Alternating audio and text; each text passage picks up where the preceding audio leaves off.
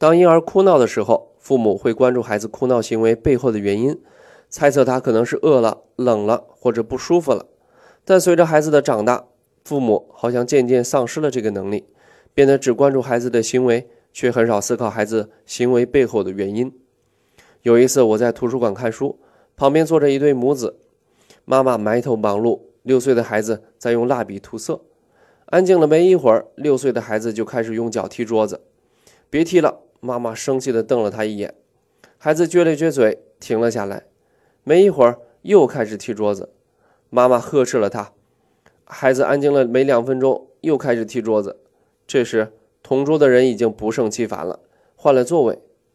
妈妈感到又窘迫又恼怒，狠狠地打了孩子一巴掌。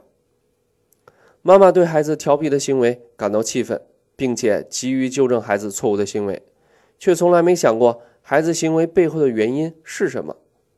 人的行为都有一定的目的，孩子也一样。如果我们想改变孩子的行为，必须先了解孩子行为背后的原因。孩子踢桌子的行为让妈妈的注意力从书本转移到了他的身上。虽然是被妈妈批评责骂，但他依然很满足，因为他的真实目的已经达到了。这个真实目的就是寻求妈妈的关注，即使是负面的关注。如果上面的故事说服不了你，下面这个故事你可能会更有感触。三岁的贝贝本来是个快乐可爱的孩子，他成长得很快，父母感到很欣慰。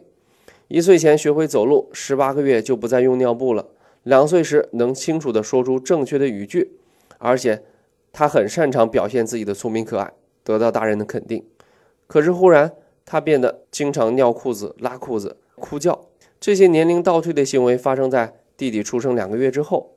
父母感到很疑惑，就向儿童心理医生请教。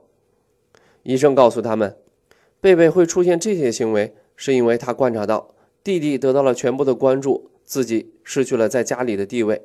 他认为，只要自己变成一个婴儿，像婴儿一样不能自理，就能重新得到妈妈的关注。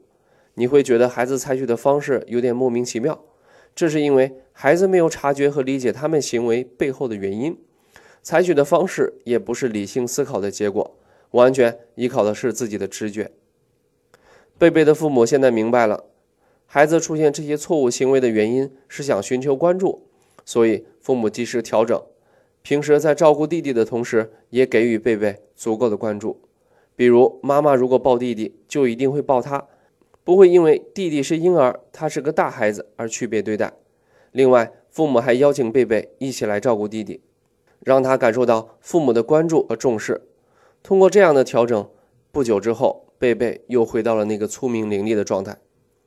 从上面两个故事，你可能已经知道，孩子错误行为的背后有着特定的原因。所以，父母先别急着纠正、责骂或者惩罚，反思背后的原因，才能从根本上改变孩子的行为。下次当孩子的行为让你感觉到莫名其妙或者不可理喻的时候，你会选择怎么做呢？